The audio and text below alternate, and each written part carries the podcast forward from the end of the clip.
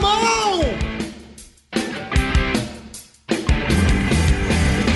Começando mais um episódio do Na Contramão e hoje, diferente de todos os episódios, uma pessoa que nunca recebemos aqui, que a Débora não gosta. Ai, não sei, sabe? Ai, gente, a gente foi forçada a trazer essa pessoa. Ai, ela aqui. fala sorrindo, ela fala sorrindo. A gente sempre começa assim. Ai, uma pessoa não sei. E a Débora, ai, o mais lindo. O mais incrível de todos os convidados que a gente já teve. Assim, não, competindo aí com o seu pai. Meu pai né? dei muito, é Que verdade. a gente precisa puxar saco da nossa família. Exato. O que eu quero dizer é que hoje. Ele já tá rindo. Eu quero dizer que hoje o convidado incrível de quem vos fala. Débora, tá bom, já deu, vai. É o meu querido irmão, Joe Garcia. Seja bem-vindo de novo. E aí, gente, muito obrigado pelo convite. É um prazer estar aqui com vocês. Assim ele vai ficar metido, Débora. Ele vai, vai Vou sou mesmo, famoso, participo do Na Contramão. Ai, Então, ó, a família Olha só. Garcia estrelando aqui mais um episódio. Mas hoje, gente, a gente vai conversar sobre o nosso futuro, nossas incertezas, aqueles momentos que a gente fica meio incerto, praticamente com medo, né, do que vai acontecer, enfim. E a gente chamou o Joe, que inclusive é pastor, pra conversar com a gente sobre isso. Joe, pra galera que não viu os episódios anteriores, não sabe de quem estamos falando, com quem estamos falando, fale um pouco sobre você. Ah, legal. Bom, gente, sou o Joe, meu nome é Diógenes, na verdade, mas geral me chama de Joe. É, sou casado com uma mulher incrível há 14 anos. A gente tem dois filhinhos, Matias e Manuela. Minha esposa chama Mônica. E, poxa, eu trabalho como engenheiro, né, com segurança do trabalho e também trabalho no ministério, numa igreja chamada Estação 337, junto com amados e queridos irmãos lá, pastoreio igreja. E é isso. Sou, esse é um pouquinho de mim aí. Joe Garcia, pastor da estação 337. A nossa igreja fica aqui em São Paulo, fica na Barra Funda. Então, se você quiser um dia visitar a gente, será muito mais do que bem-vindo. Fala lá que você ficou sabendo da gente Eles pelo dão- Na Contramão. Eles dão um ticket pra Hogwarts, tá bom? Lá na estação 337. Facilita. Olha, pra Hogwarts tá faltando, mas pra eternidade você tem boas chances de conseguir. Gente, depois Zeramos o dessa, episódio, tchau. não queria nem dizer. que isso, essa frase Arrasou. foi Se ele ensaiada. tinha que fazer uma propaganda, ele fez. Ele fez. Agora a gente vai ter muita gente lá Boa. na porta. Vai ter uma fila que era uma Passe passagem pra eternidade. O problema é chegar a galera vestida de Harry Potter, né? Putz, já que eu perdi a passagem pra Hogwarts, dá pra ir pra eternidade? Será que dá pra eu encontrar o Jesus? Não.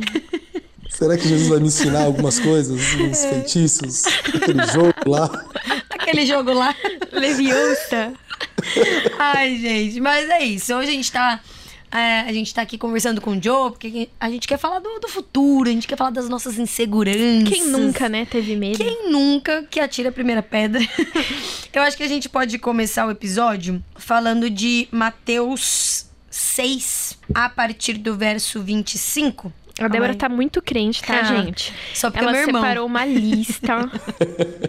Tem que fingir que é crente às vezes, Já né? pega sua Bible aí.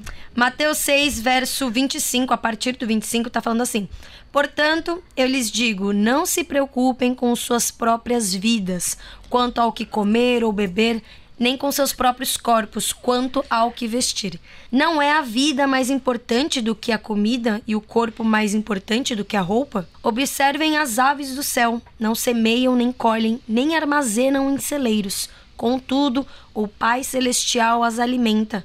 Não tem vocês muito mais valor do que elas? É isso. Acho que a gente pode parar por aqui nesse verso. É, O que vocês acharam? E aí, pastor? Joga pastor. Abençoe-nos. Abençoe-nos. Eu acho muito. Cara, assim, pra começar aqui, esse é um texto maravilhoso É muito e fala com a gente em diversos momentos da nossa vida, né? Como quando a gente está chegando e conhecendo Jesus e quando a gente está na caminhada já há algum tempo, esse texto é poderoso para falar com a gente. Mas eu, eu acho muito, muito louco que é o próprio Jesus que está falando para a gente não ficar é, preocupado com o que a gente vai vestir e o que a gente vai comer. Lá no final do texto, ele vai falar assim: ó, não se preocupem que Deus vai dar o que vocês precisam. Mas no começo do texto, ele está falando assim, ó, não se preocupa com o que você vai comer, não se preocupa com o que você vai vestir. Olha, as aves dos céus, elas têm o que comer e os lírios do campo têm com o que se vestir. Até aí, para mim faz bastante sentido o que Jesus fala no final, que é Deus vai cuidar da gente, então a gente não precisa se preocupar, que o que a gente precisar, a gente vai ter. E aí ele dá um exemplo sobre Salomão, cara, que aí eu acho que muda um pouco a, a minha perspectiva em relação ao texto e a forma como eu olhei para esse texto por muito tempo. Porque ele fala assim, ó, Salomão em todo o seu tempo de glória, ele não se vestiu como os lírios do campo. E aí ele está fazendo uma, uma referência que os lírios do campo se vestem maravilhosamente bem. E eu sempre olhei para esse texto de uma forma um pouco caxias, do tipo, meu, é, não, não adianta você ficar querendo tudo que você quer na vida e achar que Deus vai te dar tudo, porque Deus vai te dar o que você precisa. E aí o que eu entendo hoje é que existe um, um equilíbrio e um, um equilíbrio de um pai.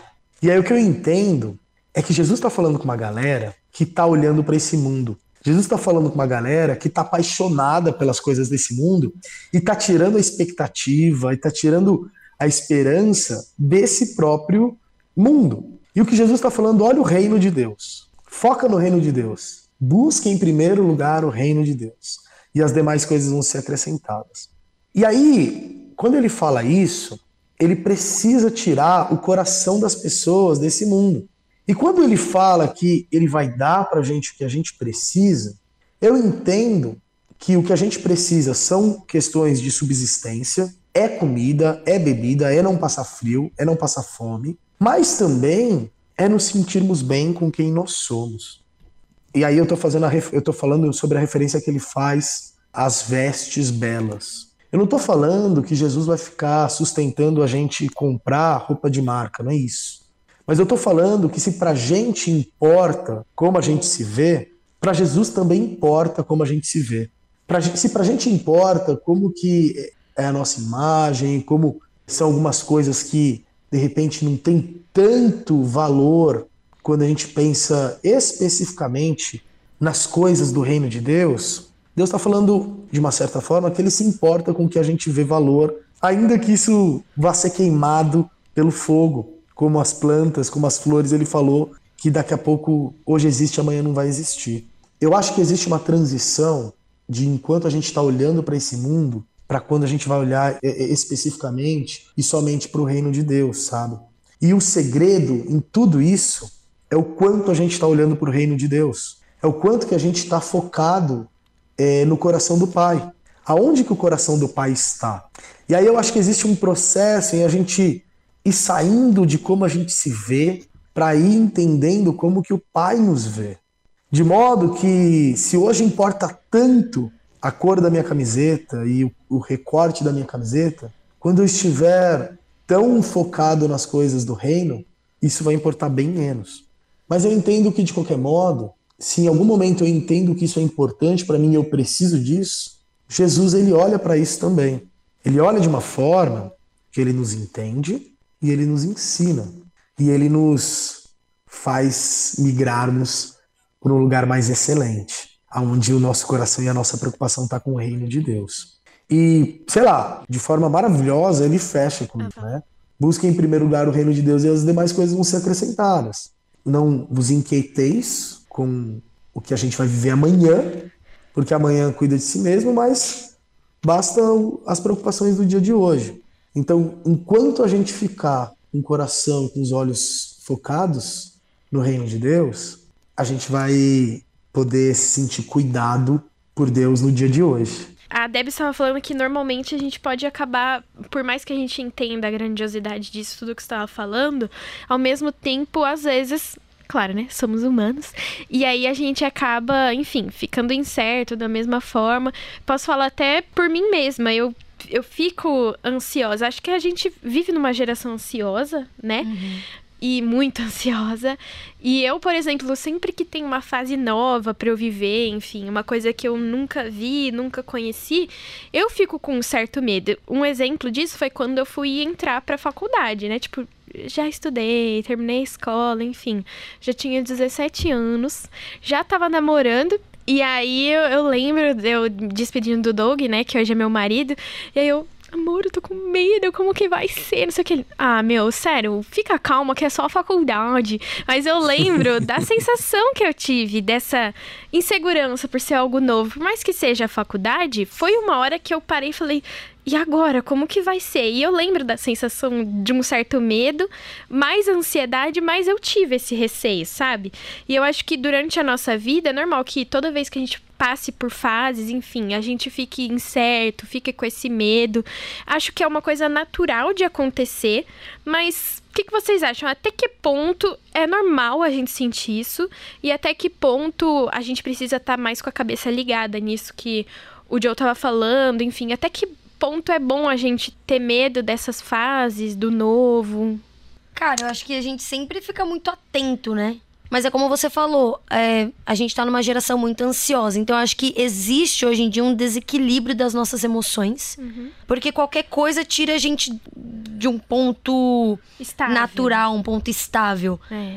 E a gente tem vivido muito isso. Eu não sei se é a falta de, é, de resiliência que a gente tem sei lá, que as pessoas atuais agora, tipo, dessa juventude aí têm vivido, eu não sei. Ou se, enfim, não sei a resposta para isso, mas qualquer coisa tem tirado a gente da nossa estabilidade. Óbvio que a gente não tem uma estabilidade, né? Não sei nem por que eu usei essa palavra, mas o ser humano ter uma estabilidade é meio meio contraditório. Sim, mas acho que por coisas, de certa forma, supérfluas, não sei. Mas por exemplo, é, eu acho que uma... tudo abala, gente. Nem só, nem, não, não só as coisas supérfluas, até ah, coisas sim. profundas também. Sim. A gente não sabe lidar, talvez, com as coisas profundas. Não, acho que a gente não sabe lidar com as nossas emoções também. E aí eu acho uhum. que a gente acaba levando isso até pra nossa vida espiritual. O que, que você acha, Joe? A nossa vida espiritual tá ligada com esse, com esse medo, com essa falta de certeza?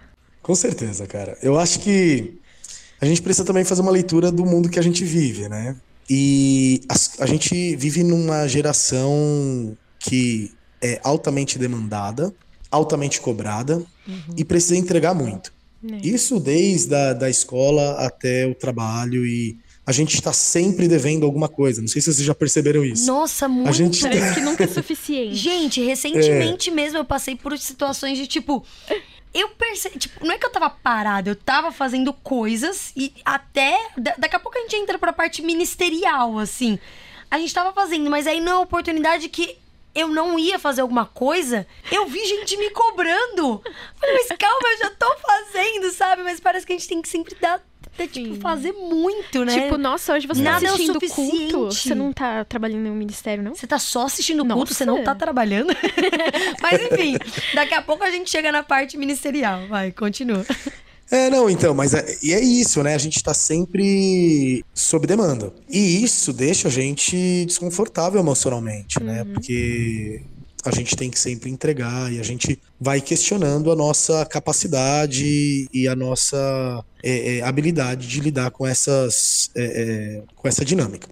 Entretanto, eu acho que a grande questão é o quanto a gente vai absorver essas aflições e o quanto que a gente vai colocar no pé de Jesus. Porque Jesus fala que nesse mundo a gente teria aflições. Uhum. E ele fala, tem de bom ânimo porque eu venci o mundo. Então, assim, qual que é o segredo para a gente lidar com a ansiedade, com as, com as aflições, com essa quantidade absurda de demandas? É a gente estar tá, é, é, depositando nos pés de Jesus. E é muito legal é, um texto de João 10, que ele vai falar que ele está falando com os fariseus lá, e aí ele vai falar assim: ah, vocês não, são, vocês não creem em mim.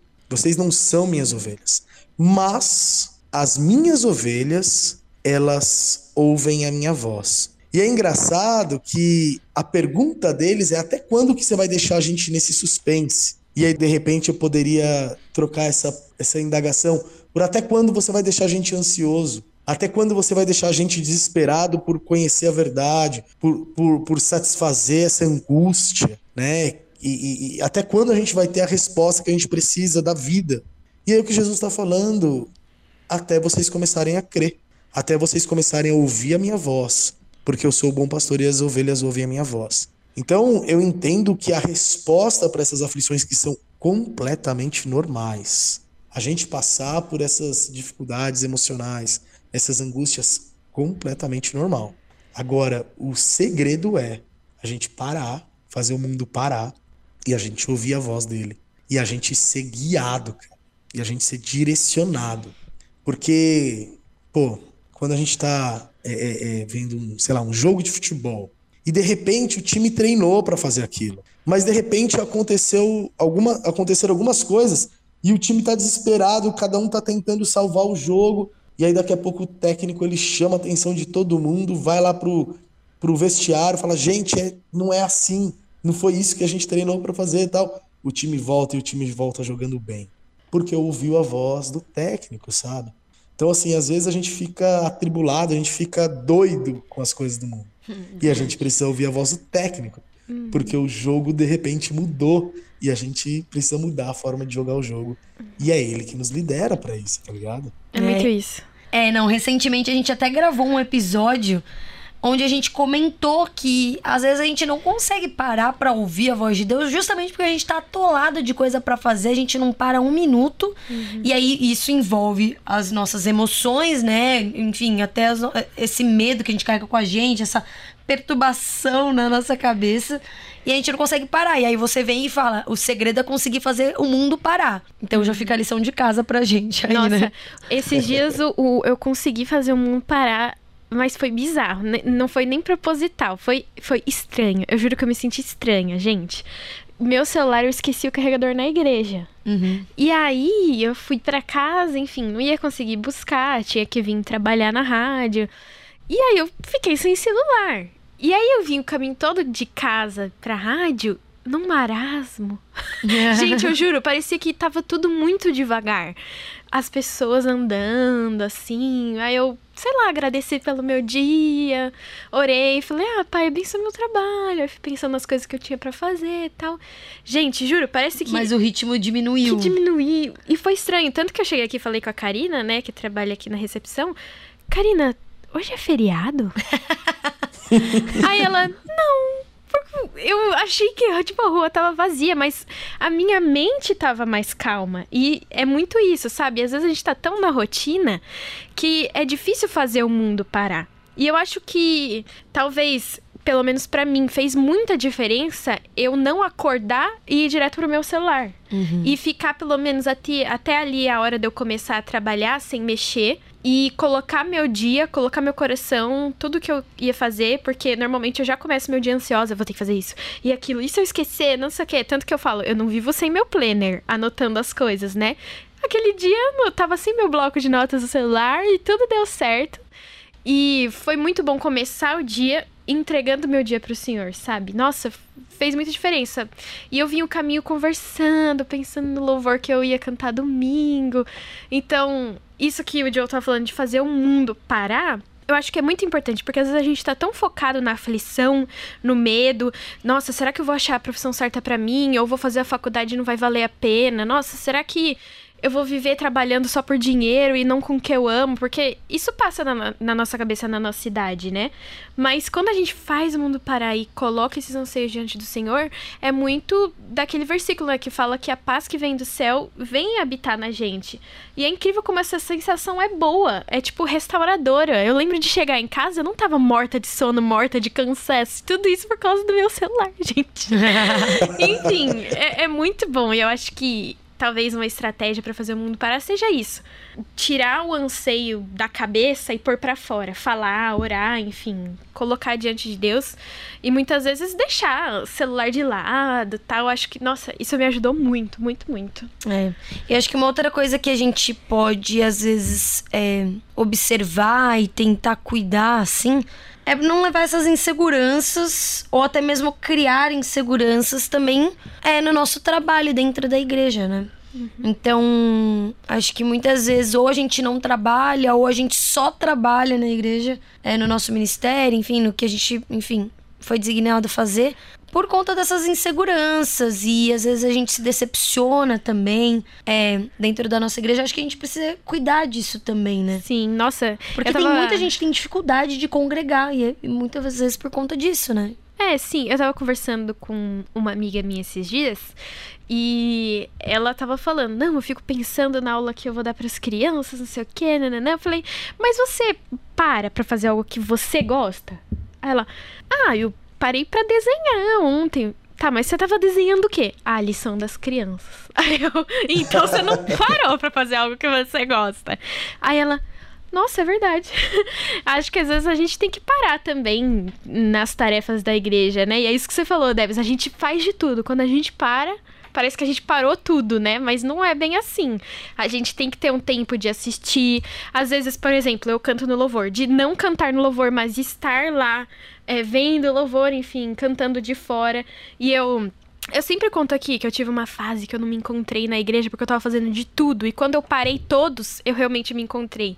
Então acho que é muito isso também, a gente parar para refletir e a gente não precisa fazer tudo o tempo todo, a gente não vai ter resposta para tudo o tempo todo também. É. Não mesmo. Mas é isso, gente, a gente tem que cuidar do nosso emocional, da nossa cabecinha, da nossa vida espiritual, uhum. cuidar dos nossos momentos com Deus também, não se deixar ser sugado pelo mundo, pela nossa rotina Justamente pra gente não, não, não, não ficar louco também, não né? Não pirar o cabeção. não pirar, porque, gente, senão, é como a gente comentou, a gente não vai conseguir fazer o mundo parar. E aí esses medos, essas incertezas, essas inseguranças vão dominar a gente de um jeito. A gente vai se tornar tão ansioso que isso vai afetar nossa, nosso relacionamento com Deus, com toda é. certeza, e a gente não vai conseguir ouvir a voz de Deus. Controle do futuro a gente sabe que a gente não tem. Então... Exato. Mas mesmo assim a gente insiste em tentar, é. em, em tentar ter. Joe, muito obrigada pela sua participação. Muito reflexivo, eu diria, né? Nossa, nossa eu continuaria pensando nesse assunto. Não, daria pra gente desenvolver esse assunto aqui muito ainda. Né? Uma temporada só sobre ansiedade, medo do futuro. exato. Tem muitos medos para serem tratados. Exato, exato. Mas muito obrigado pela sua participação de novo com a gente. Já fica esperando aí a nossa mensagem, que pode ser que logo, logo você volte. pode ser que logo, logo hoje, daqui a pouco, obrigada. Mas obrigada mesmo aí pela disponibilidade. E aí a gente deixa esse, um espaço aí aberto, caso você queira divulgar algum meio de contato, se alguém tiver alguma dúvida. Quer dizer, pode falar com a gente também, né? Mas se alguém quiser falar com você, quiser procurar a sua igreja, aqui também é a minha igreja. Falar, Joe, por favor, eu tô com medo do meu futuro, Joe. Pastor Joe, me ajude. Ah, gente, muito obrigado. É, é muito gostoso esse, esse tempo de bate-papo e me divirto aqui com vocês. Então, fico disponível sim.